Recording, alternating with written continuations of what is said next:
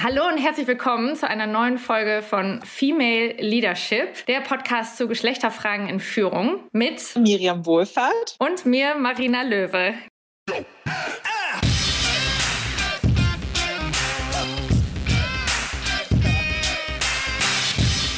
Ja, wir sitzen heute in Berlin zusammen mit Anna-Sophie Herken. Und Anna-Sophie Herken ist Business Division Lead seit 2018 bei der Allianz Asset Management GmbH, ist zusätzlich auch noch Aufsichtsrätin bei Allianz Live und war CFO bei Hasso Plattner. Das sind nur ein ganz kleiner Bruchteil der Stationen, die du hinter dir hast, Anna. Und Miriam und ich sind super happy, dass das geklappt hat heute so spontan, dass du da bist. Und freuen uns natürlich neben dem, was hat dich eigentlich dahin gebracht, wo du heute bist. Was ist dir auf dem Weg dahin begegnet? Was hat dir geholfen? Was war vielleicht auch mal schwierig? Einfach uns mit dir auszutauschen, relativ breit über das Thema.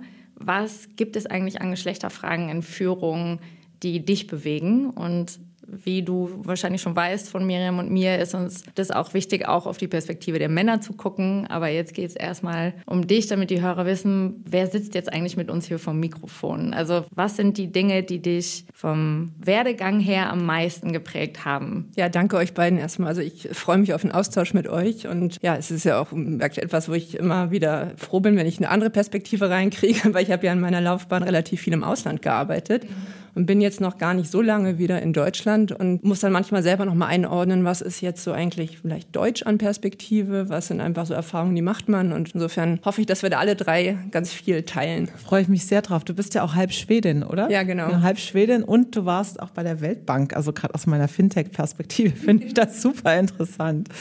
Ich finde es ganz toll, dass du da bist. Wir kennen uns noch gar nicht so lange. Wir haben uns vor kurzem auf einer Party kennengelernt und haben uns irgendwie gleich mal verabredet auf einen Kaffee und hatten so ein nettes Frühstück Frühstück, was wir ganz überzogen haben. Habe ich dich ja spontan gefragt, ob du nicht zu uns kommen magst, weil ich dachte, das ist ein toller Auftakt jetzt heute. Freue ich mich sehr, dass du da bist. Dankeschön.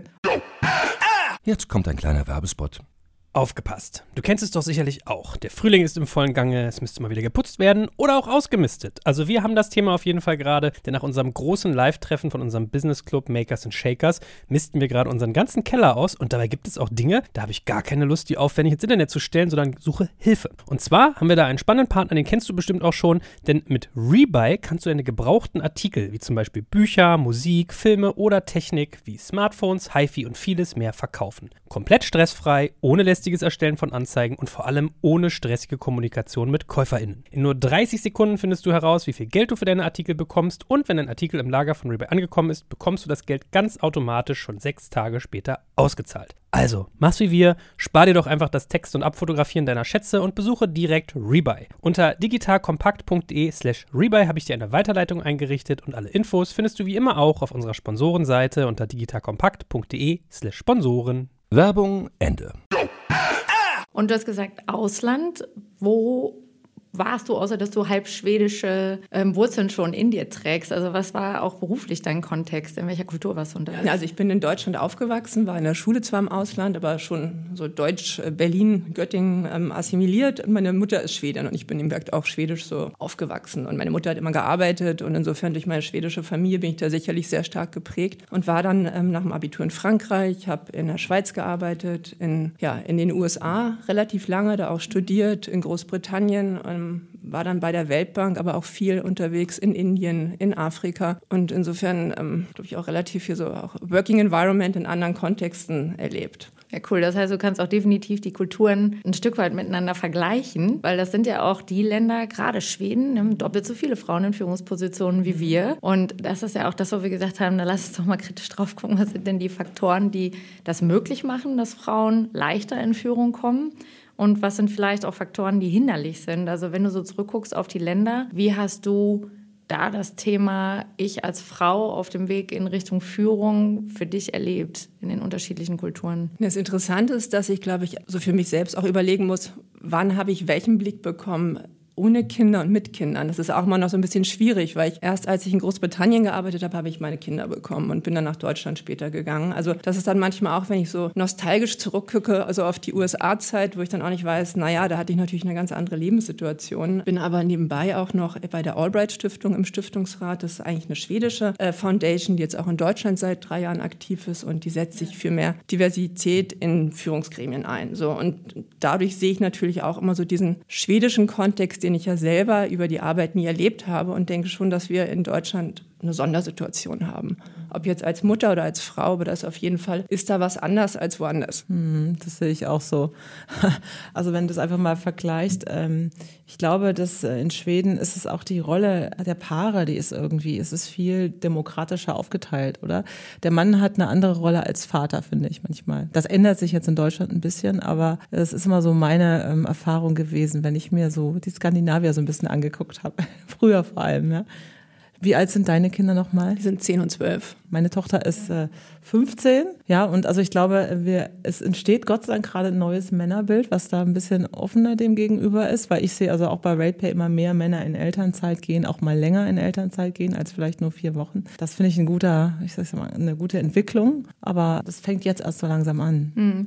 Und was du gerade gesagt hast, wann habe ich eigentlich welchen Blick bekommen, das finde ich auch so spannend, weil das geht mir genauso, dass man auch merkt mit der Zeit, ja, mein Sohn ist 16, also Miriam wir sind ja so ein bisschen in einer ähnlichen Pubertätsphase gerade mit unseren Kindern unterwegs, wie sehr sich das auch bei mir verändert, zu sagen, ach guck mal, ich habe das damals gar nicht in Frage gestellt. Mir kam das normal so vor, weil es einfach so war. Und jetzt rückblickend denke, hm, eigentlich so normal war das gar nicht. Ne? Also auch viel alleine im Männerkontext unterwegs. Ich war gerade Montag, Dienstag auch in einem Workshop wieder die einzige Frau unter 20 Männern, auch im Altersdurchschnitt eher eine der jüngsten. Und wie viel man dann irgendwann als selbstverständlich nimmt, weil das der Kontext ist, in dem man sich bewegt. Also was hat sich für dich durch die Kinder verändert? Durch die Kinder hat sich natürlich eher diese Vereinbarkeitsfrage geändert. Ich weiß noch, als ich in London habe ich dann, also hatte ich mein erstes erstes Kind und war dann äh, mit meiner Tochter schwanger und habe nebenbei ja auch noch neben dem Job auch noch ein MBA gemacht und das war mir so total crazy alles. Ähm, und da habe ich dann gemerkt, dass ich vor so einer Wahl stand und gemerkt habe, eigentlich geht das alles gar nicht zusammen.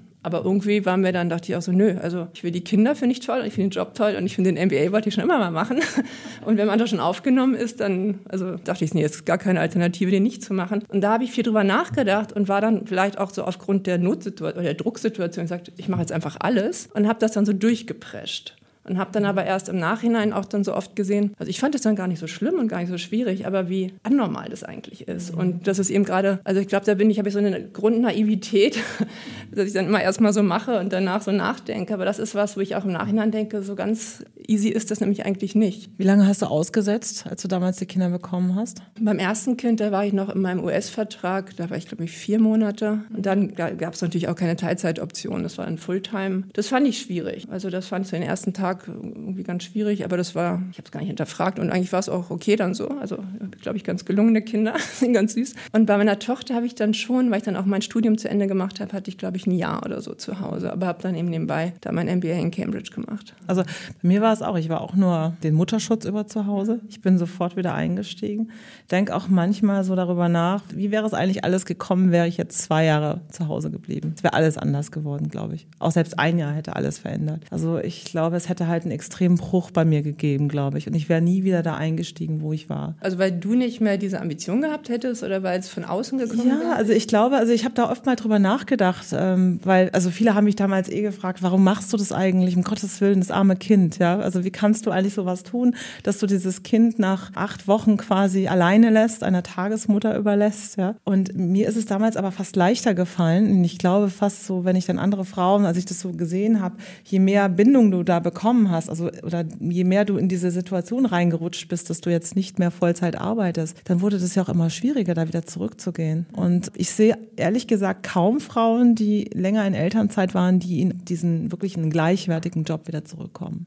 Es ist leider selten so. Oder in meinem Freundeskreis war es eigentlich gar nicht so. Das war so vielleicht das Positive am Ausland, dass sich die Frage gar nicht gestellt hat. Also Aber in Deutschland ist es natürlich, also meiner Meinung nach einer, ja, ist der, Kinder sind der Karrierekiller in Deutschland. Leider, es ist traurig, aber es ist schon so. Ja, und es gab eine spannende Umfrage, wo die Männer angegeben haben, die Väterzeit zu nehmen, fällt uns schwer, weil wir Karrierenachteile mhm. befürchten, was natürlich witzig ist, weil das bei den Frauen faktisch schon so ist. Nichtsdestotrotz ist es natürlich auch nachvollziehbar, dass es für die Männer viel schwieriger ist. Also ich habe in den Niederlanden studiert und gearbeitet und zufällig gestern Abend noch gefacetimed mit einer Freundin und gesagt, wie macht ihr das jetzt eigentlich mit den beiden Kindern? Weil die ja auch alle wirklich ein Megastudium, noch Zusatzausbildungen, wirklich hochqualifiziert sind. Und in den Niederlanden ist es sehr üblich, dass die Männer auch auf Teilzeit gehen, aber im Sinne von vier Tage die Woche. Also da hast du ja gerade gesagt, wie uns Kontext prägt. In den USA war das einfach so. Also die anderen Frauen sind auch nach vier Monaten wieder gegangen. Wie war das dann in England im Vergleich? Hast du das da wahrgenommen? Also meine Kolleginnen hatten alle Kinder oder alle nicht, aber wie gesagt, ich habe das nie so reflektiert. Das war für mich auch so durch, vielleicht durch meine schwedische Prägung, wo es dann vielleicht ein anderes Modell ist als in den USA, wo dann beide sofort wieder voll rein müssen und ackern und rackern wo es dann eher eine Ausgewogenheit gibt und äh, man arbeitet weniger und es funktioniert auch. Aber ich habe nicht drüber nachgedacht, aber das haben einfach alle gemacht. Man hat ein Kind bekommen und es gab dann die Nanny und auch den Vater, der sich gekümmert hat. Und es war irgendwie so, ich bin so dankbar, ich bin da so durchgeschlittert, völlig so unreflektiert. Das ist schon lustig, wir haben alle Parallelen. Ja, bei mir war es ja auch mit der Arbeit und der Zeit, als meine Tochter geboren wurde, habe ich für ein holländisches Start-up gearbeitet, sehr viel Zeit in Holland verbracht mit den Holländern und die haben mich geprägt, weil da war das eher so auch dieser Gedanke, Miriam, du musst jetzt hier mal mit dem Kinder kriegen. Äh, mein Chef hat damals mir echt geraten, ich sollte jetzt vielleicht mal ein Kind kriegen, damit ich nachher nicht so traurig bin, aber auf gar keinen Fall wegbleiben. Ja? Und das kannte ich aus Deutschland überhaupt nicht, diese Einstellung. Ja, die war also, das war eigentlich was komplett Seltsames für diese, also für für diese Zeit. Und mich haben in meinem Freundeskreis, muss ich sagen, bin ich, das war schon gar nicht so einfach, weil viele das nicht verstanden haben. Es sind Freundschaften daran kaputt gegangen, muss man echt sagen. Es waren Leute bei uns zu Besuch, die dann äh, gesagt haben, wie kannst du das deinem Kind antun? Und ich sagte, okay, also sorry, ich sehe das nicht so. Und dann haben wir so einen Streit bekommen, dann habe ich gesagt, es ist jetzt besser, ihr geht jetzt.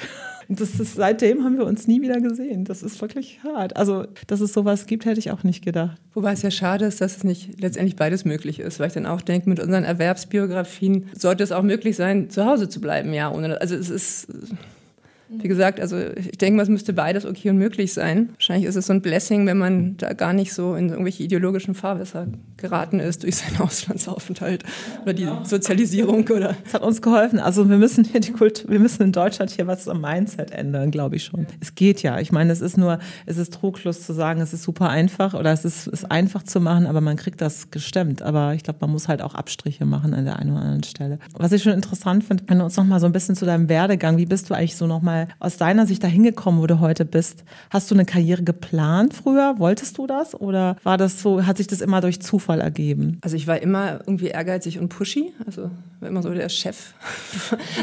so beim Fußballspielen und so. Also mir war immer, ich war immer so ein getriebener Mensch oder habe immer so, mir war klar, irgendwas wird aus mir. Und war sicherlich jemand, Abitur wollte ich unbedingt so UN-Generalsekretärin werden, was jetzt total unsympathisch klingt, so dieses Aim High, aber, aber es aber, ist ein cooles Jobziel.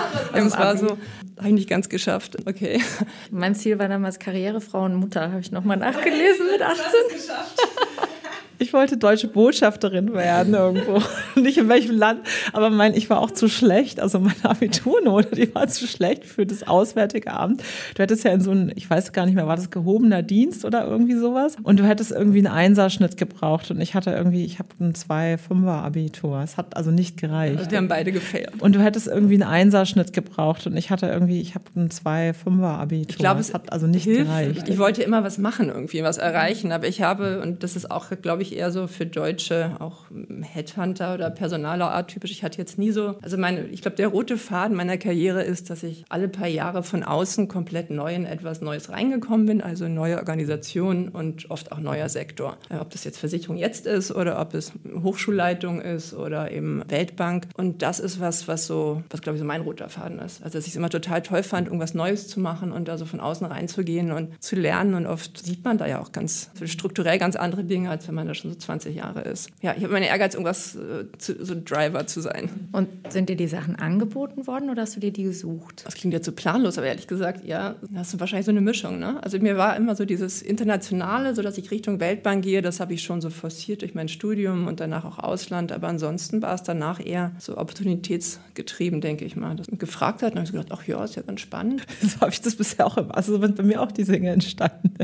Es gab nie einen Masterplan bei mir. Also, ja, das war immer so, es hat sich ergeben. man hat interessante Menschen kennengelernt, die haben einen vielleicht auch mal ein Floh ins Ohr gesetzt und äh, so hat man Ideen entwickelt. Ja, das geht mir heute noch so mit vielen Dingen, die ich auch so mitnehme, mit Dingen, die ich so angefangen habe in den letzten Jahren. Das ist eigentlich immer durch Zufall entstanden. Und durch Menschen, wie du durch sagst. Durch Menschen, ja. Genau, du sprichst mit denen, du äh, in dem Gespräch, und meistens entstehen ja in dem Gespräch dann auch die Ideen, ja. Das finde ich schon auch cool. Aber du bist ja auch im Aufsichtsrat äh, der Allianz. Der Allianz Live in den USA, das ist der Lebensversicherer in den USA und dann einem Fondsverwalter in China. Und da warst du aber schon bei der Allianz oder? Genau, das sozusagen als Teil meiner Rolle in der Allianz. Und das, wie kam das zustande? Das ist nicht atypisch, dass wenn du natürlich in einem Businessbereich bei uns bist, dass du dann auch in sozusagen in den Aufsichtsräten dafür zuständig bist. Wie viele Frauen sind dort? Also ich muss erst mal sagen, dass meine direkte Chefin, die ist Vorständin, ist eine ganz tolle Frau ähm, im Aufsichtsrat in den USA.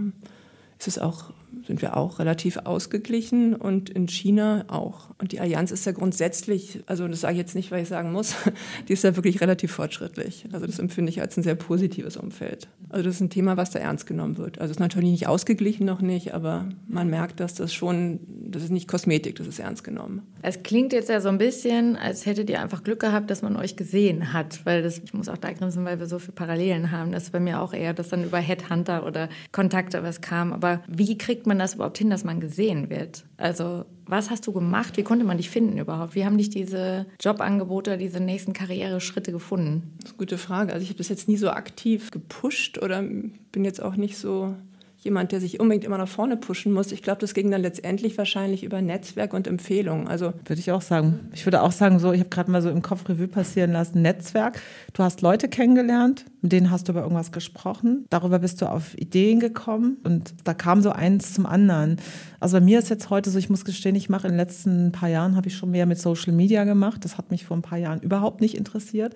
Das kam aber auch eher so, weil ich halt Leute kennengelernt habe, die mir dann so gesagt haben, okay, vielleicht solltest du da mal mehr machen. Du machst da gar nichts. Das wäre vielleicht wichtig. Und bei RatePay ist es so, es ist ja kein bekannter Brand. Also wir machen ja, ich meine, online bezahlen im Hintergrund. Äh, das ist kein sexy Produkt. Ja, damit kannst du nicht irgendwie toll Werbung machen. Ja, und das ist super schwer im B2B irgendwie ein Produkt an den Mann zu bringen oder an die Frau zu bringen und dafür Marketing zu machen, weil es bringt auch nichts mit SEO oder sowas, weil wir Großkunden ansprechen. Ja, also das war eher so, okay, wie gehen wir eigentlich raus und machen diese Firma sichtbar? Fürs Produkt interessiert sich niemand und irgendwann hat mir mal jemand gesagt, Miriam, du musst eigentlich anfangen, nach draußen zu gehen, weil wenn sich da schon jemand fürs Produkt interessiert, was aber ziemlich cool ist, dass du eine Frau bist in so einer Branche, die sowas gemacht hat gesagt, ja, aber eigentlich, äh, ich finde das eigentlich total doof. Also ich will ja auch nicht so eigentlich, ich wollte nicht dafür wahrgenommen werden, dass ich eine Frau bin. Ich habe mich anfangs sehr stark dagegen auch äh, eher gesperrt und äh, fand das auch ein bisschen schwierig. Habe dann aber festgestellt, okay, vielleicht äh, so ganz vorsichtig da mal mich daran getastet. Bin dann so auf erste Panels gegangen und habe angefangen darüber, keine Ahnung, wenn ich auf so einem Panel saß und es gab ein Foto oder irgendeinen Artikel oder irgendwas, das ist dann zu posten. Und am Anfang dachte ich, kann ich das jetzt wirklich abschicken in die Welt? Des Internets. Das sieht jetzt jeder. Und ich bin ja noch, ich bin noch aus dieser Generation, die nicht Instagram ist. Ja, also von mir selber Fotos zu machen, die zu posten, war mir total peinlich. Ja? Aber im Laufe der Zeit muss ich sagen, es wird mir weniger peinlich. Also das gehört einfach so ein bisschen dazu, glaube ich, wenn du eben ein Unternehmen vertrittst, irgendwie nach außen, dass du das auch inzwischen repräsentierst. Und dadurch hat sich jetzt natürlich die Sichtbarkeit enorm erhöht. Ja, das ist schon interessant. Also würde ich sagen, früher durch Netzwerk hat es angefangen und jetzt ist es aber schon auch aktiv, tragen die sozialen sozialen Medien dazu bei und die helfen natürlich jetzt auch in der Zukunft. Man kann durch soziale Medien deutlich sichtbarer werden. Ne? Also ich weiß, dass ich dich äh, öfter irgendwo gesehen habe in einem Handelsblatt und bevor wir uns kannten. Und da dachte ich, ist ja cool, die Frau. Aber du warst da nicht über Frauenthemen. Also ich dachte so, endlich jemand, der im Finn-Bereich ist und also insofern kann, fand ich die schon cool, bevor wir uns getroffen haben.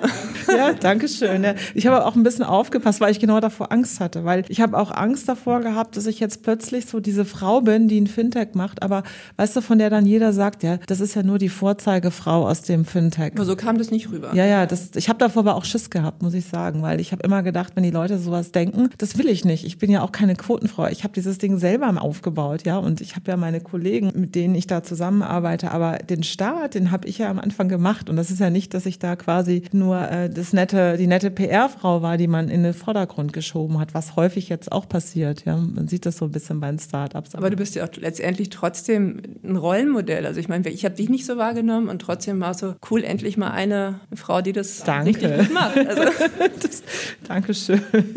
Ja, und das ist ja ein spannender Punkt, den ihr da gerade habt, weil das sind ja zwei Sachen. Das eine ist die Sichtbarkeit, also wie gut sind wir darin, uns sichtbar zu machen und auch uns ein Netzwerk aufzubauen. Und wie gut geht es dann, wenn man eben eventuell den größeren Teil der Care-Aufgaben übernimmt, also alles, was ums Kind kümmern oder vielleicht auch um die kranken Eltern oder Schwiegereltern. Und das Zweite ist, ab wann habe ich die Befürchtung, dass ich als Quotenfrau wahrgenommen werde? Also wo mag ich mich dann auch überhaupt sichtbar machen mit dem richtigen Fokus? Wie ging es dir damit? Also mit deiner Sichtbarkeit, warst du auch so eine Art Einhorn in deinem Bereich, auch im Bereich Weltbank? Oder? Bei der Weltbank nicht, das war eher vielleicht noch davor. Aber es ist schon natürlich, wenn man im Finanzsektor ist, ist schon eher so dieses, man kommt rein und da sind nur Männer und die finden das ganz normal. Jetzt ist es nicht so, jetzt ist es eher so, dass wir einen hohen Frauenanteil bei uns haben. Das kenne ich schon schon, aber so diese ganze Sichtbarkeit, was Miriam beschrieben hat, das ist noch was, womit ich noch mehr äh, kämpfe. Genauso dieses, wenn man eigentlich eher so ein Introvert ist und sich da irgendwo äh, zu gerieren. Ähm, aber im Unternehmen, glaube ich, ist einfach wichtig, was heißt sichtbar zu sein, aber einfach mit am Tisch zu sitzen. Also einfach schauen, dass man dabei ist bei Entscheidungen und sagt, was man denkt. Also das ist sowas, was ich immer eher gemacht habe. Also mit Social Media, das muss ich noch lernen. Jetzt kommt ein kleiner Werbespot. Aufgepasst! Wenn man so darüber nachdenkt, hängt die Leistung eines Unternehmens oft von der Qualität der sogenannten Digital Experience ab, die man Kundinnen und Mitarbeitenden bietet. Wenn deine Apps, Websites oder andere Benutzererfahrungen zu verwirrend sind, werden deine Kundinnen nicht lange bleiben und wahrscheinlich nichts von dir oder sogar von deinen Mitbewerbern kaufen. Und genauso ist das auch bei deinen Mitarbeitenden. Wenn sie zu frustriert oder überfordert von der Software sind, die sie nutzen sollen, leidet die Produktivität natürlich stark darunter. Und unser Partner Pendo ändert das. Mit Pendo bekommst du die All-in-One-Plattform für die Digital Experience Intelligenz, damit du deine NutzerInnen besser verstehen kannst und erkennst, wo es Schwierigkeiten gibt. Pendo kombiniert nämlich Produktanalysen, In-App-Anleitungen, Benutzerfeedback und Session-Replays, damit du die Softwareerlebnisse für alle KundInnen und Mitarbeitenden verbessern kannst. Über 10.000 Unternehmen nutzen Pendo jeden Tag, darunter einige der innovativsten Organisationen der Welt. Und wenn du also auch Pendo nutzen willst, schau doch einfach mal unter digitalkompakt.de slash Pendo, schreibt sich P-E-N-D-O, vorbei. Dort kannst du das Ganze einfach mal kostenfrei testen und wie immer findest du alle Infos auch auf unserer Sponsorenseite unter digitalkompakt.de/slash Sponsoren. Werbung Ende. Und wenn du jetzt einen Tipp hättest für junge Frauen, die sagen, ich möchte gerne auch Karriere machen, wie kommt man mit an den Tisch? Also wie sorgt man dafür, dass man bei den wichtigen Entscheidungen dabei ist und gesehen wird?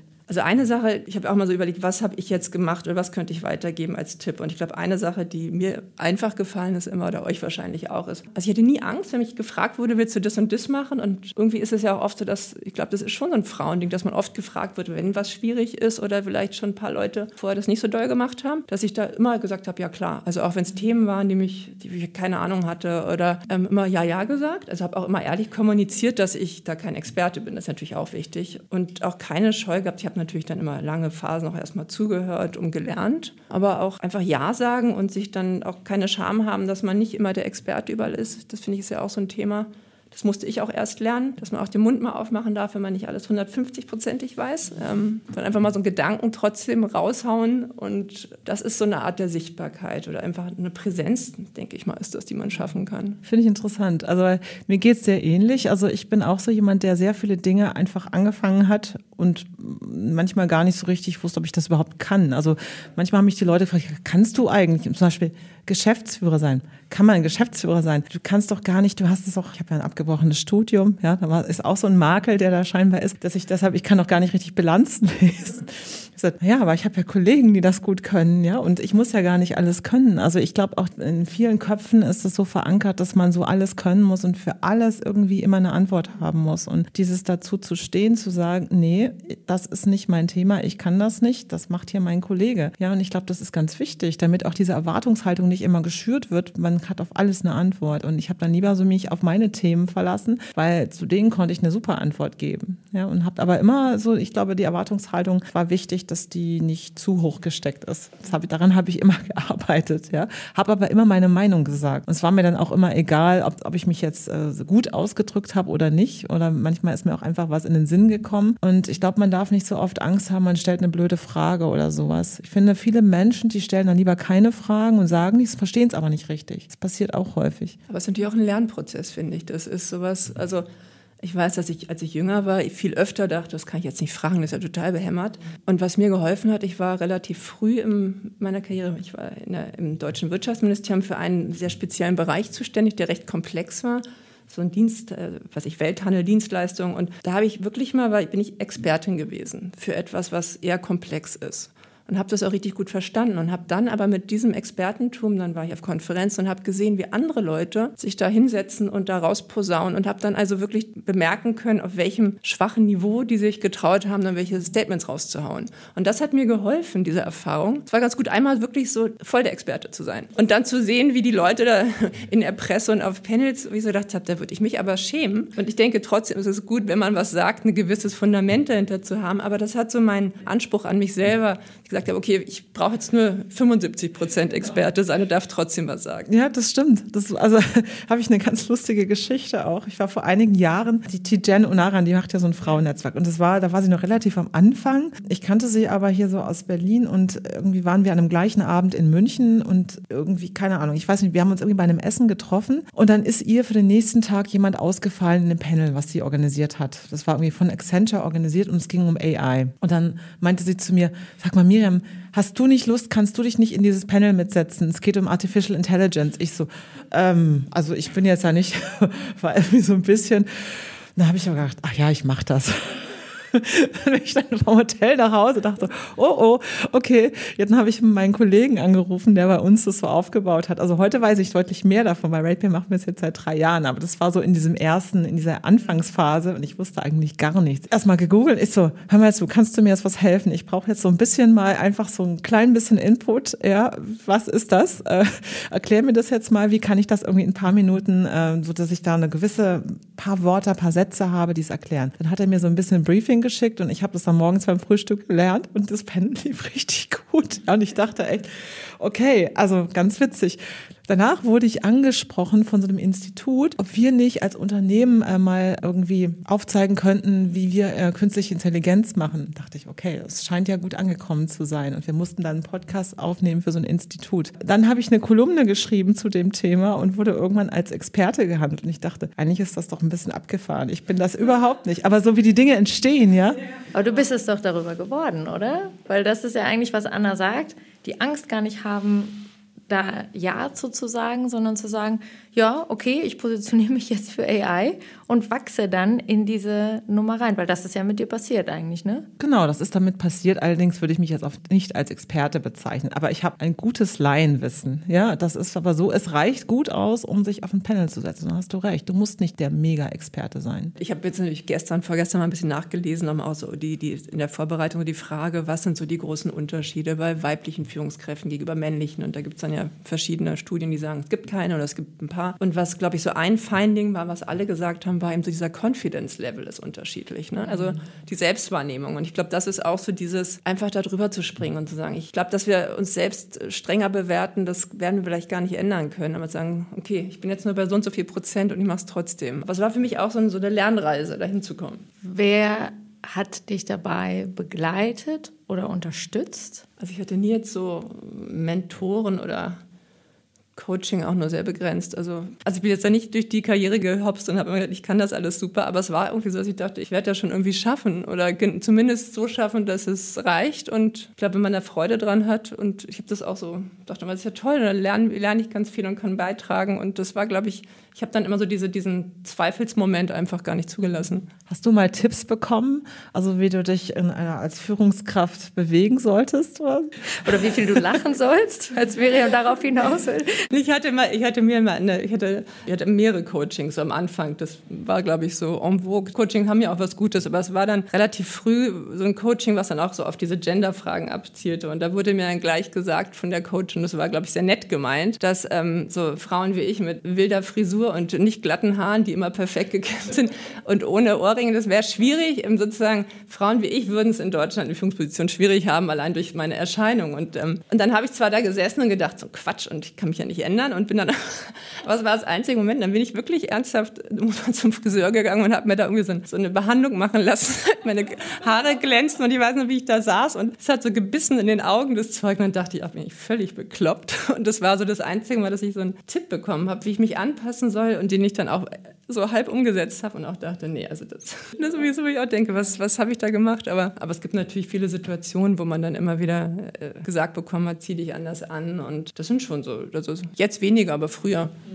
Ja, finde ich auch. Also mir hat man früher mal gesagt, ich soll nicht so viel lachen. Das habe ich Marina nämlich mal erzählt in einem vorigen Gespräch mal, weil ich äh, ich bin einfach so von meinem Naturell her, und ich lache viel und manchmal lache ich vielleicht auch in Situationen, wo es ich lache auch manchmal, wenn es weißt du, wenn ich ganz viel Stress habe, das befreit mich irgendwie. Aber ich habe dann auch gedacht, wenn ich das jetzt versuche aufzuhören und anders zu sein, dann bin ich nicht mehr so ich selbst. Ich kann das nicht. Ich kann mich auch nicht so verändern. Also man muss irgendwie authentisch sein, oder? Das finde ich ganz wichtig. Ja, das passt ja ganz gut, weil das ist ja eigentlich auch wieder ein Hinweis oder ein ein Tipp, den man weitergeben kann. Ne? Also dieses, wo hört man auf gute Ratschläge und wo bleibt man sich dann selber treu? So wie du gerade sagst, nein, mit meinen Haaren, ich mag meine Haare, wenn sie nicht glatt und gerade... Ähm, ich kann es zumindest nicht ändern. ich wollte gerade sagen, so hat hier jeder seine Haarbaustelle. Ist auch schön, dass wir bei dem Thema landen, aber ich bin ja selber auch in der Unternehmensberatung unterwegs und auch im Coaching und muss selber ein bisschen schmunzeln, weil ich hatte einen Mentor, den ich auch sehr, sehr, sehr schätze, aber wir hatten auch darüber sehr viele Diskussionen, weil der natürlich auch Frauen in Führungspositionen beraten hat und auch mich und habe dann irgendwann gedacht, verdammte Axt, aber jetzt kriegst du eigentlich Ratschläge von einem dieser typischen, ich überlege gerade, ob das äh, nett ist, wenn ich das so sage, aber es wird ja gerne mal gelästert, dass wir in den Vorständen viel die Herren mit ähnlichem sozialen Hintergrund haben, Mitte 50 und das ist so eine Riege, die sich da an vielen Punkten einfach untereinander auch wiedererkennt. Und mein Kollege ist da wirklich sehr, sehr fortschrittlich. Aber in den Punkten habe ich gedacht, ja, auch er ist jetzt Mitte 50 und hat so seine Perspektiven darauf, was ich als Frau machen sollte. Und das verändert sich gerade auch durch das Arbeit im Ausland, wie du sagst. Ne? Wenn ich sehe meine Kolleginnen aus Finnland, aus Schweden, wenn ich Teamentwicklungen in Italien gemacht habe und auch USA, die Frauen tragen so tolle Kleider und High Heels und sehen so weiblich, so toll aus. Und wenn ich dann überlege, wie ich in meine Männerkontexte gegangen bin, immer schön mit Jeans und Turnschuhen, eher bodenständig und habe mich gefragt, was hat mich eigentlich da so anpassen lassen? Also was hat man dir geraten? Was hat der Mentor dir geraten, wie du dich geben Mir solltest? hat man witzigerweise gar nicht direkt was geraten, sondern ich glaube, ich habe das so. Du hast auch schon glatte Haare. Ja, genau. Ich habe schon die glatten Haare. Da habe ich gedacht, jetzt kommt die nächste Stufe.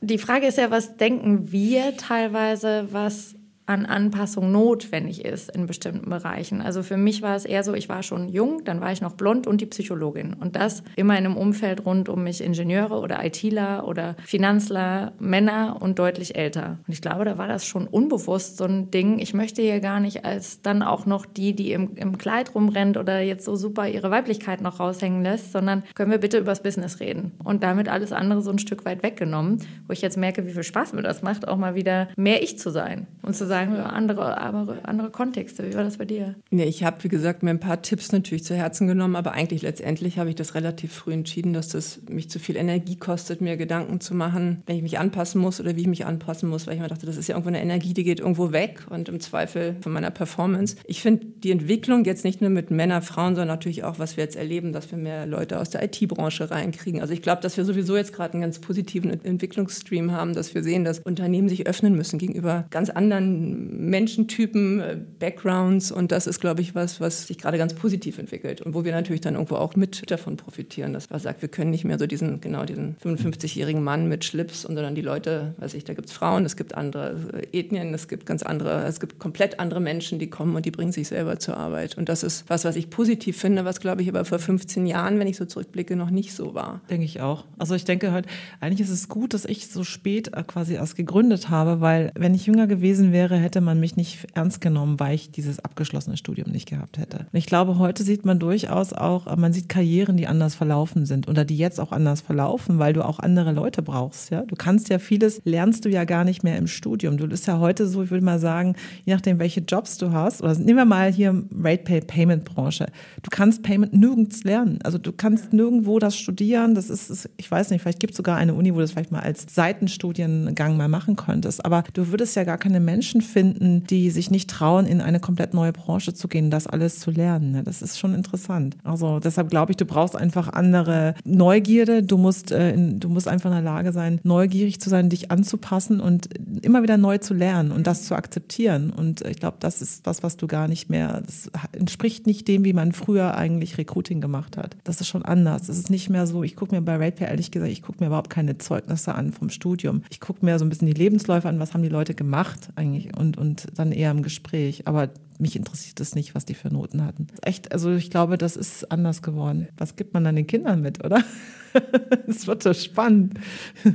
Ja, das ist eigentlich eine ganz spannende Frage. Was geht da mit der neuen Generation vor sich? Und du hast ja gerade gesagt, Anna, es ist jetzt sowieso noch mehr Diversität. Ne? Also es geht ja gar nicht nur darum, dass eine Annäherung zwischen Männern und Frauen da noch mehr notwendig ist. Und da geht es auch nicht nur darum, dass die Männer uns besser verstehen, sondern auch umgekehrt. Also ich habe das gerade so lapidar gesagt. Ich bin mir aber vollkommen darüber im Klaren, auch durch die Coachings. Ich habe ja auch viele dieser Männer gecoacht, auch Mitte 50. Die haben auch verdammt viel getragen. Also was ist das für ein Kontext, der uns geprägt hat? Und in den Generationen vorher, wo ja auch mein Vater dabei war, da war es keine Frage. Also da hat man den Frauen noch gesagt, du brauchst nicht groß jetzt nach der Ausbildung weitermachen, weil du wirst ja die Kinder nachher haben. Und für die Männer war klar, du hast dafür zu sorgen, dass die Familie versorgt ist, dass die Ausbildung der Kinder finanziert wird. Und da war, glaube ich, auch nicht nur immer der Job die größte Leidenschaft oder die größte Freiheit, auch sich mal eine Auszeit zu nehmen und auch mal was anderes zu machen. Und das erleben unsere Kinder auf der anderen Seite jetzt komplett anders.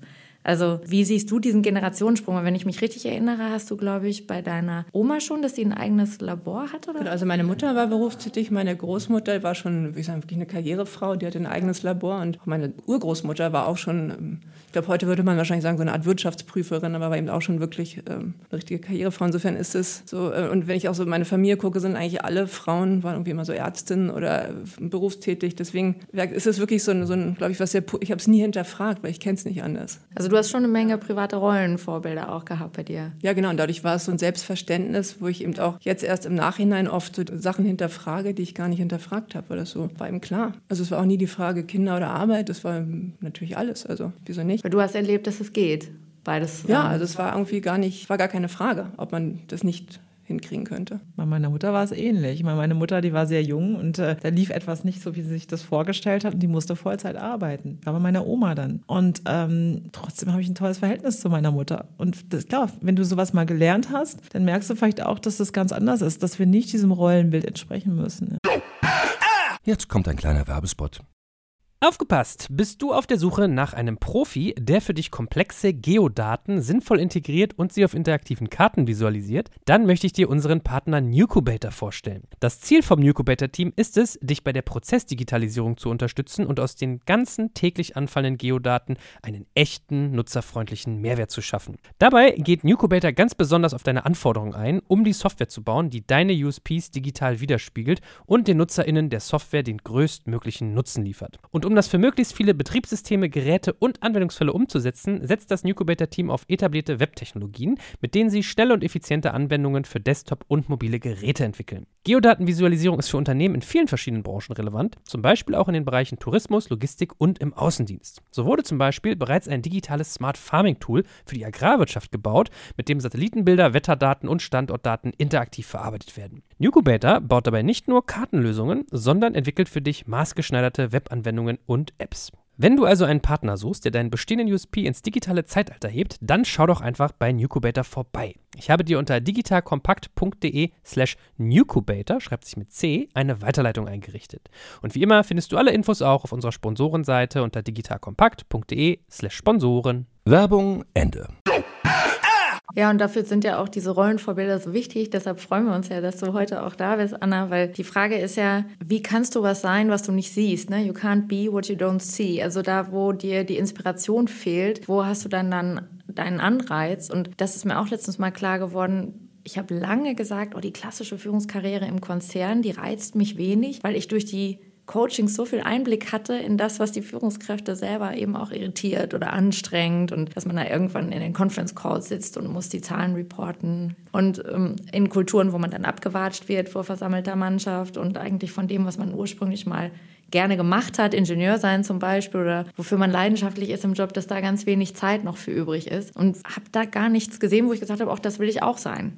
Aber es ändert sich ja auch. Also genau. selbst die großen Konzerne, es ändert sich ja auch bei uns zum Beispiel jetzt, wo ich aktuell aber es ist, ich glaube, alles ändert sich gerade. Es ist alles im Flux und ganz neue Arbeitsmodelle und selbst auch bei uns im Unternehmen gibt es ganz viele, also weibliche und männliche Vorbilder. Das ist, glaube ich, nicht mehr so ein Ausschlusskriterium zu sagen, oh nee, da ist es so und da ist die Kultur so, weil ich glaube einfach, dass alle sich gerade ändern und ändern müssen. Ja, statistisch gesehen hängen wir hinterher, ne? Also sehr, auch hinter Frankreich und UK. Du warst ja eigentlich gerade in den Ländern, die sehr fortschrittlich sind. Schweden, USA, England, Frankreich, das sind so eigentlich mit die Vorreiter, ne? Aber woher kommt das Gefühl, dass ich, was tut sich gerade? Weil ich frage mich immer, ist das meine Bubble oder tut sich da wirklich gerade was? Also ich finde, das tut sich total viel. Also ich kriege das auch so mit. Aber mich würde mal aus deiner Brille als Coach interessieren, wenn du Frauen coachst, Männer coachst oder unterschiedliche, wo siehst du da Unterschiede? Gibt es da unterschiedliche Fragen? Ja, also das spielt auch viel auf das Confidence-Level zurück, wo Anna ja gerade gesagt hat, auch ich war zuversichtlich, dass ich das hinkriege. Da erlebe ich, und das kann Zufall sein, eher die Männer selbstbewusster in den älteren Generationen oder zurückhaltender die Zweifel zu teilen. Ich hatte jetzt auch jüngere Coaches, wo ich ganz überrascht war, dass das auch die jungen Männer so umtreibt, dass da jemand war, der gesagt hat, ich fühle mich wie, wie ein, wie sagt man das auf Deutsch, like a fraud. Ja, ich, ich habe so viel ertappt zu werden. Ne, ja. Dieses ich habe hier so viel Budgetverantwortung und ja. so viele Mitarbeiter und eigentlich vielleicht gehöre ich hier gar nicht hin, vielleicht habe ich hier gar nichts zu suchen. Und das kenne ich von den Coaches aus den, aus den anderen Generationen so nicht. Und bei den Frauen fällt mir auf, dass ich da häufiger gehört habe, es ist ganz schön einsam an der Spitze, Marina. Ich fühle mich hier ganz schön einsam. Ich weiß manchmal gar nicht mehr, mit wem ich mich offen austauschen kann. Muss aber auch gestehen, dass ich damals auch viele Coaches aus den klassischen Großkonzernen hatte. Also, wo ich sagen würde, da war noch nicht viel Bewegung drin. Jetzt haben wir auch mehr im Startup-Bereich, sind auch mehr im Mittelstand. Da ist schon ein Riesenunterschied. Aber ich habe das Gefühl, je größer der Konzern, je gewachsener die Struktur, je länger die Historie, desto langsamer ist diese Veränderung auch von innen heraus. Ich weiß gar nicht, ob nicht bei den großen Konzernen vielleicht viel mehr Druck ist oder viel mehr Bewegung stattfindet. Also da ist natürlich eine größere Sichtbarkeit und ob das jetzt sozusagen intrinsisch ursprünglich mal motiviert war oder ob das von außen kam. Also ich sehe schon, nicht nur bei uns, sondern ich sehe schon gerade in großen Unternehmen relativ viel Veränderung, die, glaube ich, wirklich auch irgendwann mal, also die auch gelebt wird, die auch gewollt ist. Also bei uns ist es auf jeden Fall so. Woran merkst du das bei euch? Na, dass es ernst genommen wird, aber es ist eben nicht so ein, wir, wir performen jetzt mal und äh, erfüllen mal, damit wir es nach außen kommunizieren können. Das ist wirklich ein wichtiges Thema. Das ist auch ein Thema, was bei unseren internen, äh, also wenn wir beurteilt werden, wird das natürlich auch mit aufgeguckt, wird geschaut, ähm, gibt es auch eine weibliche Pipeline, wird die herangezogen. Also es gibt ganz viele Indikatoren, die in die auch Führungskraftbewertung mit reingehen. Okay, also ihr guckt zum Beispiel wirklich im Mitarbeitergespräch bei euch, Anna, wie sieht es aus mit der Pipeline an weiblichen Nachfolgerinnen aus? Genau, also sozusagen für die, wenn ich für eine Einheit zuständig wird, wird, bin, wird geschaut, wie wird diese Einheit letztendlich, was gibt es da, wie viel, also wie viele Frauen gibt es in welchen Positionen und welche Pipelines gibt es. Und da gibt es auch ganz klare Targets und da wird auch darüber diskutiert und zwar auf Board-Level und, und wie gesagt, es ist so target-driven, aber es ist auch, äh, also es ist eigentlich selbstverständlich bei uns, dass es gelebt wird. Aber für dich ist es selbstverständlich, das finde ich total gut, weil das spricht für eure Kultur. Also ich würde auch sagen, für andere Frauen bei uns. Also das, das ist nicht, das ist noch lange nicht der Standard in einigen Konzernen, da überhaupt sich Gedanken drüber zu machen oder das auch auf Vorstandsebene sich als Ziel zu setzen. Es gibt Vorstände, die bewusst sich dagegen entscheiden und sagen, nö, das ist nicht für uns Prio. Deckt doch auch Albright Stiftung immer wieder auf, oder? Die schicken doch immer die genau, Briefe die schwarze raus. Liste. Genau. Und da gibt es doch, also ich glaube, ist das, also ich will jetzt keine falschen Namen sagen, aber ich glaube, in, in Heidelberg, da gibt es so ein, ein, so ein Unternehmen, ja, was, was sich regelmäßig als Ziel setzt, null Frauen, ja, im, im Vorstand, was ich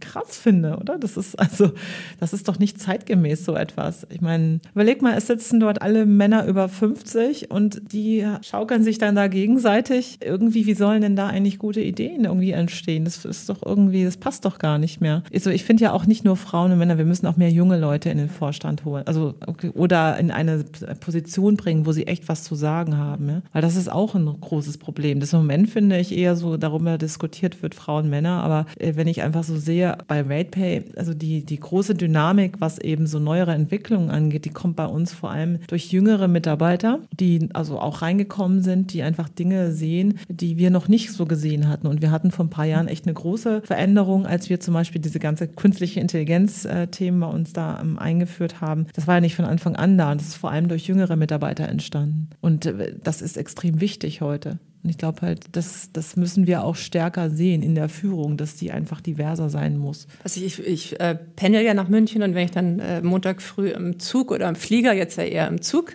ich C-Bahn sitze, äh, lese ich dann so meine klassischen Zeitungen. Und da muss ich sagen, bin ich dann immer entsetzt. Ich lese natürlich eine gewisse Art von Zeitungen, so für Finanzthemen, mit welcher Selbstverständlichkeit da dann zum Beispiel sich Unternehmen rein männlich mit Foto porträtieren und, und auch das ja so machen, um, weil sie sich stolz darstellen wollen. Und wo ich so denke, das ist schon eine Welt, die, also die erlebe ich so nicht mehr, aber die ist ja anscheinend noch ganz stark vorhanden. Also insofern will ich jetzt auch nicht zu positiv sein. Ich bin jetzt dankbar, dass ich in einem positiven Kontext bin, aber wie gesagt, meine Montagszeitung mache ich jedes Mal Fotos und schicke die natürlich an mein Netzwerk. Denkst, das kann doch nicht wahr sein.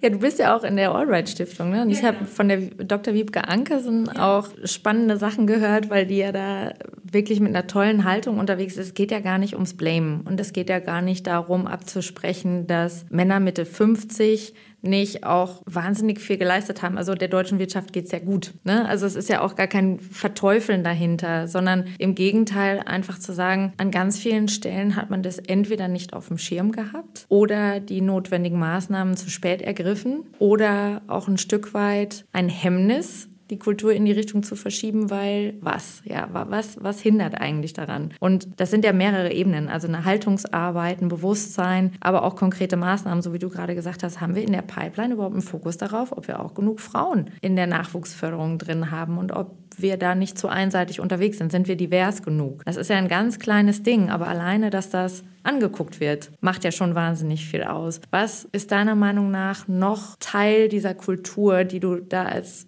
positiv empfindest. Also was sind so für dich vielleicht Selbstverständlichkeiten, aber für andere Unternehmen vielleicht noch Wege, die man noch zu gehen hat? Eine ganz starke Outcome-Orientierung, bei also sozusagen Personalführung, bei Bemessung meiner dessen, was ich dann sozusagen in meinem jährlichen Gespräch so abliefere, einfach wirklich zu schauen, wie liefert jemand was und wie und nicht so dieses klassische, wie lange sitzt jemand am Arbeitsplatz. Ähm, das sind, glaube ich, ganz wichtige Themen. Vielleicht eine Sache, die mir im, ist jetzt immer so doof, dieses aber ich glaube, das ist für mich ein bisschen deutscher Kontext ist. Was mich wundert ist, und da weiß ich nicht, was wir auf der Arbeitgeberseite anders machen können, ich erlebe oft, dass jüngere Frauen, gerade wenn sie Familie haben, dass die, die unglaublich viel arbeiten und gut arbeiten und trotzdem ganz bewusst oft, sag ich mal, nur 70 Prozent, nur 80 Prozent arbeiten und sich nicht aktiv auf, auch wenn sie angesprochen sind, zögern sie Führungspositionen zu übernehmen. Und das erlebe ich auch. Und das sind super tolle Frauen, die wahrscheinlich eher 150 Prozent faktisch arbeiten. Und trotzdem ist da so ein, wenn ich dann sage, wieso machst du das nicht? Und du kannst es. Und es ist auch egal, ob du früher gehst. Und es ändert sich nichts für dich, außer dass du eben mehr verdienst, mehr an deine, sozusagen für die Rente ansammelst und dass du sichtbar wirst und Karriere machst. Das ist was, das habe ich nicht verstanden. Und dann kommt dann immer so dieses, ja, aber dann fühle ich mich so verpflichtet und so habe ich nochmal die Option, auch mal nicht zu können. Und das ist was, was wir irgendwo noch angehen müssen. Weil dann denke ich, das kann doch nicht wahr sein, dass ich diese tollen Frauen da irgendwo selbst sabotieren. Habe ich auch schon oft erlebt.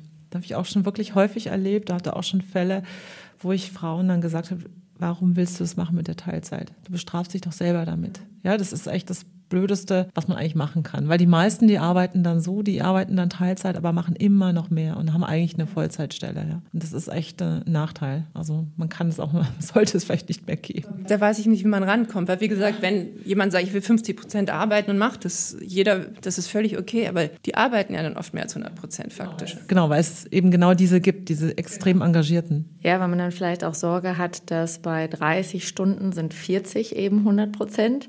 Und wenn du aber eine 40-Stunden-Woche hast, dann muss es vielleicht 50 oder 60 sein. Und da sind wir in Deutschland tatsächlich auch statistisch gesehen wieder rückständig. Ne? Also du hast ja gerade gesagt, können wir auf Leistung gehen statt auf Zeit. Und ich habe bei einem Konzern mal ein Bewerbungsgespräch gehabt. Und dann habe ich gesagt, ach, ist ja interessant, hier sitzen alle so im Gang und da hinten sitzt der Chef. Und wie ist das so? Ja, der kommt morgens rein und guckt, wer da ist schon.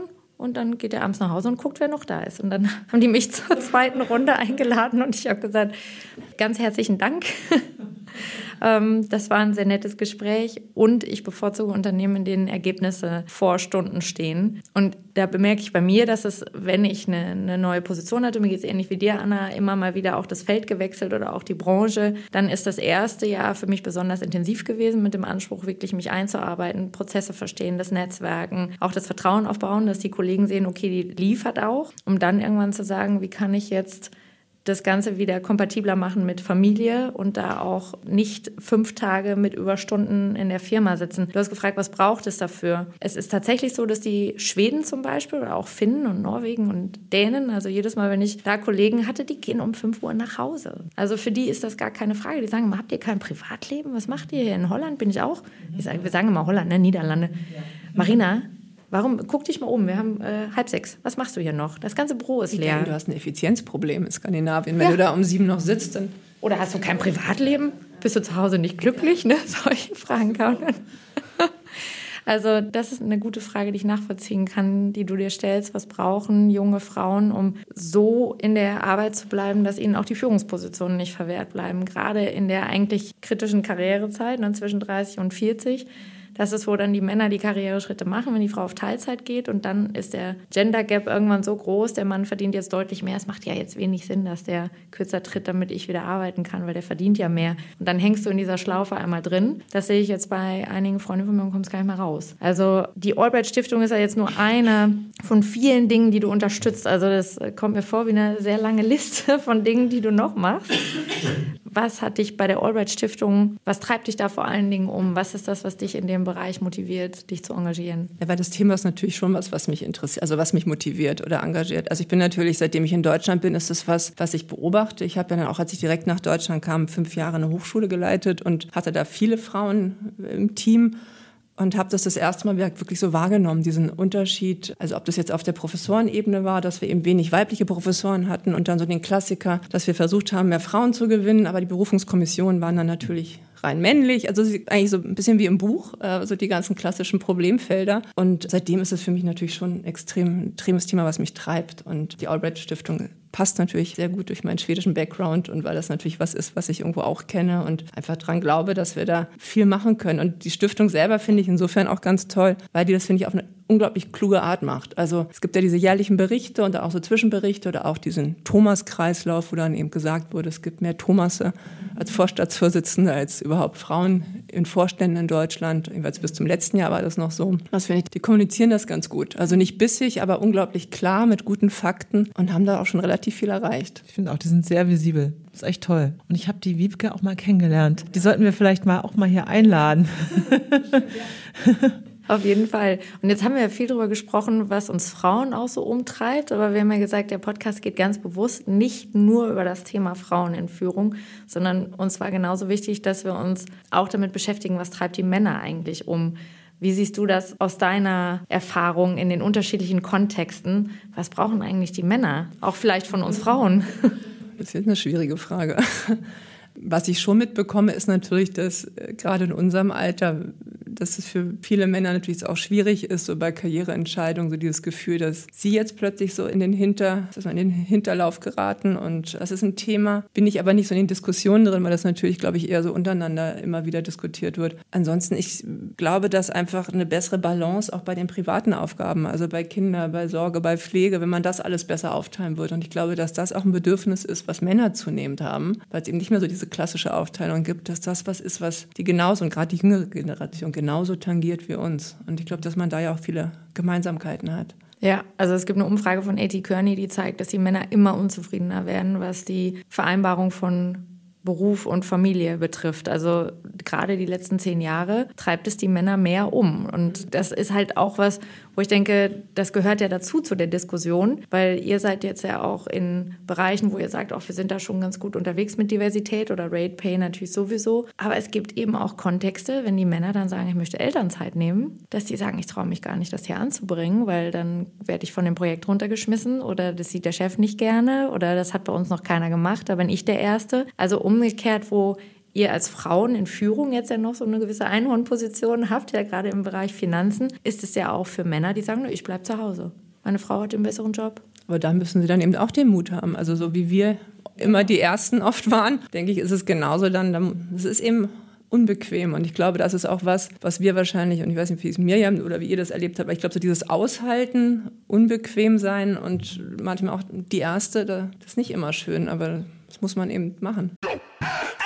Ihr Lieben, hier ist Joel von Digital Kompakt und Leute, es vergeht, glaube ich, keine Woche, wo mir Sven Weizenegger, der Moderator von unserem Hackers-Podcast, nicht begeistert von seinem Job bei der BWI erzählt. Mal berichtet er mir von seinem Besuch beim Eurofighter, mal spricht er über den Austausch mit Generälen und Top-Politikern oder einfach von der Agilität in seiner Organisation ganz allgemein. Also, der macht kräftig einen auf dicke Hose, also habe ich mit den Jungs und Mädels von der BWI mal gesprochen und möchte dir das Unternehmen als unseren Partner ans Herz legen, wenn du selbst im Cyber- oder Tech-Bereich aktiv bist oder sein willst. Die BWI ist nämlich eines der größten IT-Service-Unternehmen in Deutschland und unterstützt unterstützt die Bundeswehr bei ihrer Digitalisierung. Eine wichtige Aufgabe ist die Einführung von Innovationen in der Truppe, aber das Aufgabenspektrum ist auch noch sonst total breit von Beratung über Realisierung bis zum Betrieb. Jetzt denkst du, was heißt das denn genau? Wir sprechen hier von einem IT-Service-Unternehmen, das wie gesagt die Bundeswehr bei seinen Digitalisierungsprogrammen unterstützt. Und das aber auch Innovationstreiber mit eigenen Innovationseinheiten wie dem Cyber Innovation Hub der Bundeswehr und Inox, dem BWI-internen Innovationsteam ist. Du merkst, das BWI ist ein attraktiver Tech-Arbeitgeber, der als hundertprozentige Bundesgesellschaft in der Rechtsform einer GmbH das Beste aus zwei Welten bietet. Auf der einen Seite eine hohe berufliche Sicherheit mit wichtigem Purpose und gleichzeitig aber auch viel Dynamik in der Umsetzung. Wenn du also auch so begeistert wie Sven zur Arbeit gehen möchtest, dann schau dir das BWI jetzt einfach mal selbst an. Ich habe dir unter digitalkompakt.de slash bwi eine Weiterleitung eingerichtet. Und natürlich finde ich das auch in den Shownotes und alle Sponsoren findest du immer auch auf unserer Sponsorenseite unter digitalkompakt.de slash Sponsoren.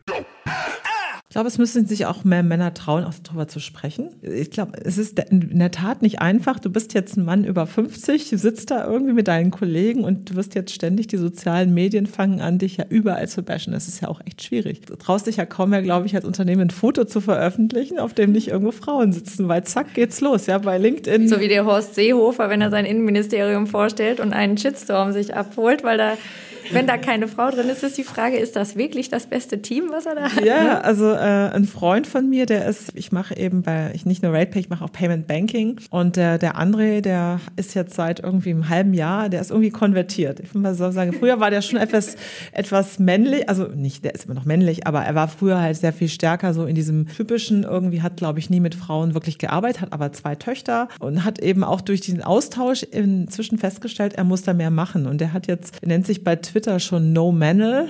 Ja, und äh, hat da irgendwie auch mal vor ein paar Monaten so einen Artikel bei LinkedIn veröffentlicht und du merkst halt, wie, wie sehr viele darauf anspringen und auch was er so für Kommentare bekommt. Ja, das ist schon interessant. Also ich finde es aber ehrlich gesagt klasse, wenn mehr Männer auch anfangen, das in Frage zu stellen, weil das ist der einzige Weg, wie das eigentlich anders werden kann. Dass sie sich mehr damit beschäftigen und Fragen stellen, weil es ist ja auch nicht immer einfach. Weil wir brauchen ja eigentlich, um wirklich eine Veränderung jetzt herbeizuführen, brauchen wir die Männer. Deshalb muss sich bei der Einstellung etwas ändern. Deshalb müssen Sie vielleicht auch mal offen darüber reden. Macht Ihnen das Angst, äh, wenn die Frauen gerade, äh, aus der Sicht der Männer werden Frauen, glaube ich, gerade stärker befördert. Das ist ja auch ein Ungerechtigkeitsempfinden, also wo man auch mal drüber sprechen muss. Und das finde ich ja auch nicht gut. Also wir sollten uns ja eigentlich, ich meine, es geht ja eigentlich um Gleichheit und es geht ja nicht darum, einen zu bevorteilen und, und die anderen eben äh, nicht mehr zu sehen. Und deshalb finde ich das auch, da ist auch eine Angst der Männer zu spüren. Ne? Ja, und teilweise ja auch berechtigte Fragen, wenn, das hat mir nämlich letztens auch jemand gesagt, Mensch, da haben die Frauen sich so auf die Hinterbeine gestellt, dass sie gleich viel Geld bekommen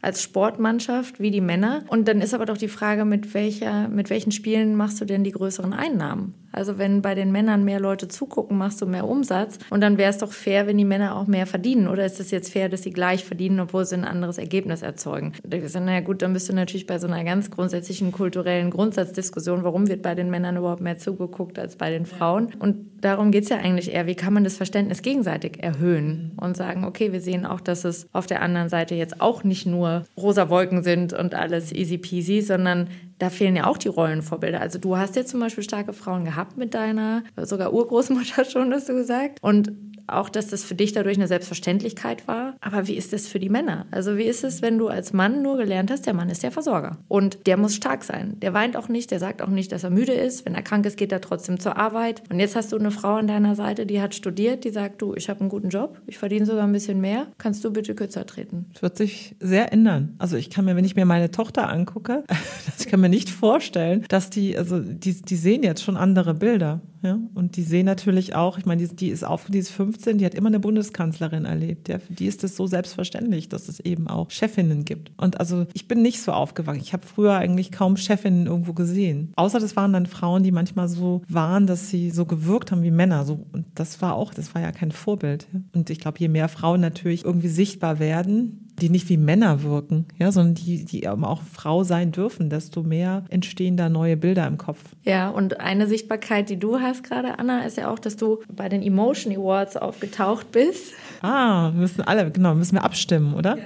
Ja. Genau, kannst du da ganz kurz ein bisschen Kontext zu geben? Was sind die Emotion Awards? Das ist von einer Zeitung, das sind Awards in verschiedenen Kategorien. Da gibt es eine, also richtet sich an Frauen in eine Kategorie, das ist halt, die heißt Frauen in Führung. Und da hat nämlich netterweise die Natascha Hoffner von Her Career Nominiert mit ihrem Team und da laufen jetzt Abstimmungen. Aber da sind ganz viele tolle Frauen. Das ist ganz interessant, das so durchzugucken, die verschiedenen Kategorien, weil das auch nochmal so, dass man, ich finde es ganz inspirierend zu sehen, auch in welchen Bereichen es noch so Frauen gibt, die ganz aktiv und ganz sichtbar sind. Ja, die Miriam ist ja auch ständig irgendwo für nominiert. ähm, ich glaube, eins war jetzt auch wieder als Gründerin. Vom Startup-Verband, ja werden die, die Preise vergeben für Gründerinnen und Gründer und Nachwuchsgründer und, und Unternehmen. Und ja, ist ganz cool am 5. März. Also ich bin sehr gespannt. Können wir auch wählen, oder? Nee, das wird nee, nee, das ist, da gab es eine Jury. Ja, ich bin mal echt gespannt. Also äh, harte, nee, Konkurrenz will ich gar nicht sagen. Konkurrenz finde ich ein doofes Wort, weil also, also die anderen zwei Frauen, die sind auch echt toll, was die gemacht haben. Und äh, ich finde es echt super, dass, dass ich da daneben sein darf. Und äh, ich denke, also freut mich schon sehr. Ja, da habt ihr beide auch einfach schon genau das seid oder ihr setzt ja gerade genau das um, was ihr sagt, was es auch braucht. Also ihr habt ein paar Sachen haben wir jetzt ja eigentlich im Laufe der Zeit schon mal rausgearbeitet. Also ein gewisser Ehrgeiz und eine gewisse Umtriebigkeit ist vielleicht auch Teil der Persönlichkeit und sich auch hohe Ziele zu stecken und zu sagen, ja, ich möchte mal was werden und es darf auch was Großes sein und dass die Karriereschritte sich auch eben einfach viel über Kontakte, über wie werde ich auch als Person wahrgenommen. Darum macht es auch Sinn, authentisch zu bleiben, ja? weil man wusste, wenn man Anna trifft oder Miriam, die ist so, wie sie ist. Und wenn man da einen guten Eindruck macht, auch einfach zu sehen, dann ergeben sich auch diese Möglichkeiten, einfach weil man ein gutes Standing hat. Ja sagen, wenn man dann die Angebote bekommt, nicht so lange nachdenken und zweifeln. Den Mund auch gerne aufmachen, wenn man noch kein hundertprozentiger Experte ist. Das war ja auch nochmal ein Punkt. Und diese Rollenvorbilder zu haben, die ihr in dem Fall ja jetzt quasi auch seid. Also wenn ihr jetzt so auf eure Kinder nochmal guckt, was wünscht ihr denen eigentlich für die Zukunft, was sich da im Bereich Unternehmen und Arbeitswelt noch dreht? Na, dass sie das Vertrauen haben. Ich habe gar, gar keine großen Bilder oder Ideen, was jetzt meine Kinder machen müssen oder sollen, aber dass sie einfach sich durch nichts gehindert fühlen. Also so dieses Grundvertrauen, dass sie das, was ihnen Spaß macht und Freude macht, dass sie das können und dass sie innerhalb dessen, was sie dann entscheiden, was sie machen, da auch wirklich Ambitionen haben und das versuchen, das Beste damit zu machen. Habe ich auch gerade gedacht. Also, dass sie was findet, wo sie denkt, das ist das, was mich begeistert. Und egal, was das eigentlich ist. Hauptsache, sie ist dann auch ehrlich zu sich selbst und sagt vielleicht auch Nein zu Dingen und dass sie nicht das tut, was irgendwer von ihr erwartet, sondern das, was sie gerne möchte. Das finde ich extrem wichtig, weil ich glaube, wenn du das tust, was du gerne möchtest und nicht das, was deine Eltern tun, dann bist du echt gut in dem. ja, und Spaß daran zu haben, haben, gut an etwas zu sein. Ne? Dass wir merken, ich bin jetzt gut in irgendwas, was auch immer das ist. Und das macht Spaß, wenn man gut ist. Ja, das ist witzig, weil das so ein anderer Ratschlag ist, als den ich hatte vor kurzem ein ganz spannendes Gespräch im Flieger mit zwei Männern, die neben mir saßen. Die waren auch so Mitte 50 und haben sehr offen miteinander gesprochen. Aber man kann im Flieger echt nicht weghören, wenn man dann so nah aufeinander sitzt. Und neben dem ab, wann dann äh, die Frau wieder zugänglicher wird, sobald die Kinder ausziehen, kann man ja auch wieder als Paar näher zueinander kommen. Das war eins der Themen. Kam auch das Thema Thema, ja, meine Tochter äh, hat sich jetzt einen Studienplatz gesucht und ich habe ihr geraten, mach Logistik. Logistik ist ein Feld der Zukunft, da findest du immer Jobs. Und da habe ich ihr gesagt, da soll sie sich auf Logistik, hat sie gesagt, macht ihr nicht so viel Spaß. Habe ich gesagt, aber das ist zukunftsträchtig. Und da musste ich so ein bisschen grinsen und an mich halten. Das ist aber echt gut, ja. Weil ich gedacht habe, ja, das ist auch noch so das Bild von früher ein Stück weit. Ne? Also mach was Solides, Junge, ne? Und wie du wieder aussiehst, such dir doch, äh, wolltest du nicht mal Tierarzt werden oder so? Du weißt ja nicht mal mehr, mehr, was zukunftsträchtig ist, ja. selbst wenn du gute Ratschläge verteilen willst. Nein, ich glaube ja manchmal, du kannst über dich selbst hinauswachsen, wenn du Dinge hast, an denen du eine Begeisterung spürst und eine Energie bekommst. Ja, wenn du was Langweiliges machst, ich meine, dann machst du das eben so. Das sind genauso, ich hasse es so. Letzten, letzten Sonntag musste ich die Unterlagen für die Steuererklärung zusammen. So, da brauche ich ewig, ja. Das ist aber etwas so, was meine ich damit? Das sind Dinge, die mag ich nicht, ja. Aber ich kann manchmal so brennen, dann merke ich keine Zeit mehr, gar nichts. Ja, dann ist mir das auch, dann, dann spüre ich das nicht. Und dann bin ich auch viel, ich bin einfach viel besser in dem, was ich tue. Weil dann bist du so angeschaltet und ich glaube, das braucht man. Man braucht, man, deshalb wünsche ich meiner Tochter, das finde etwas, wo du echt für brennst. Egal was es ist, wirklich. Es geht dann auch nicht um Geld oder irgendwas, weil dann fühlst du dich auch wohl, dann geht es dir auch psychisch gut und überhaupt, wenn du das findest, was dir Spaß macht. Ist das was, weil da fällt mir gerade ein, Anna, dass du gesagt hattest, auch die Zeit mit dem MBA in Cambridge und so weiter, das kam dir gar nicht so dolle vor. Ist das das, was einen dann auch einfach mehr Leistung bringen lässt? Weil man weil das euch ja so wichtig ist, auch dieses müssen Spaß haben an dem. Dann ich glaube, man muss Spaß haben und das war schon anstrengend. Also ich, manchmal blende ich das dann auch aus, aber andererseits, das war so befriedigend, dass ich wusste, ich, äh, ich realisiere das gerade. Und wie gesagt, damals war es, weil ich glaube, ich war eine der ersten Frauen, die da auch immer ihr Neugeborenes mitgebracht hat und dann die Nanny wartete im Nachbarraum zum Stillen und dann haben aber in dem Kurs, wir waren ja wenig Frauen, haben dann relativ viele Kinder bekommen und das war dann auch so wieder so, man muss dann die Dinge auch so verändern, dass es dann wieder so erträglich für einen wird. Also ich habe dann eben gesagt, ja dann, ich habe dann auch, was ich, mal einen Kurs über Video gemacht und habe gesagt, ich muss ab und zu raus äh, zum Stillen und ich glaube, man, man muss dann auch den Mut haben zu sagen, so, ähm, eure Spielregeln passen jetzt nicht 100 Prozent auf diese Lebenssituation. Jetzt müssen wir die irgendwie ein bisschen anpassen. Das ist für alle sehr befriedigend. Ja, schön. Das ergänzt nochmal den Punkt, weil das eine, was wir gerade, wo ich so zusammengefasst habe, war ja eher, was sind Tipps vielleicht für Frauen, die auch in Führung gehen wollen. Und das andere war ja der Punkt, was können Unternehmen jetzt tun? Und da hast du ein konkretes Beispiel genannt, das war die Pipeline. Inwiefern haben wir überhaupt einen Blick dafür in unserem Unternehmen? Berücksichtigen wir das überhaupt, ob wir divers sind oder ist uns das egal oder haben wir es gar nicht auf dem Schirm? Die Leistungsorientierung statt Präsenzkultur gucken wir eher auf Outcome als darauf, ob die Leute auch ausreichend lange hier in den Büroräumen sitzen und auch Lösungen haben, und Räume schaffen, wo Frauen das Gefühl haben, ich kann hier wirklich auch das Thema, ich möchte Mutter sein und ich möchte Karriere machen, miteinander vereinbaren. Und das kann wirklich um ganz ja, das klingt so banal vielleicht für die Männer, aber es ist, glaube ich, für Frauen auch ein Riesenthema. Kann ich irgendwo stillen? Gibt es Räumlichkeiten dafür? Kann ich mein Kind im Notfall irgendwie mitbringen? Was ist, wenn das Kind krank ist? Kann ich das Kind irgendwie, wie, wie kann ich das mit der Arbeit vereinbaren? Und ich glaube, da gibt es noch viel zu tun. Ich bin sehr, sehr beeindruckt von deinem Werdegang und auch zu sagen, es ist anstrengend, das ist auch nur fair, dass es zwischendurch eben auch einfach Kraft kostet und zu dem Mut auch eine Leistungsbereitschaft einfach dazugehört. Aber das inkludiert die Männer ja genauso wie die Frauen. Das ist jetzt nicht unbedingt unbedingt eine Geschlechterfrage. Von daher bin ich sehr, sehr dankbar heute für den Einblick, den du uns gegeben hast und für den gemeinsamen schönen Austausch. Danke, ja. Danke. Viel Spaß gemacht warst. mit euch.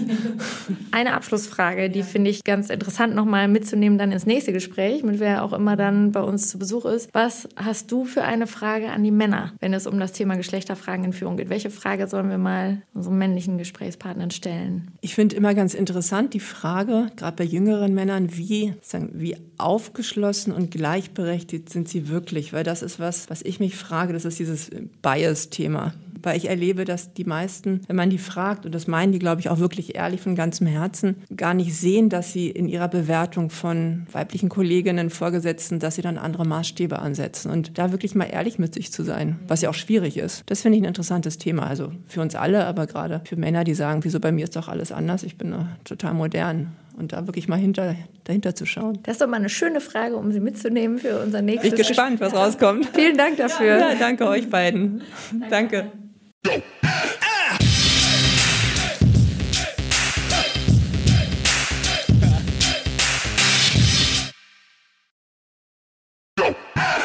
Jetzt kommt ein kleiner Werbespot.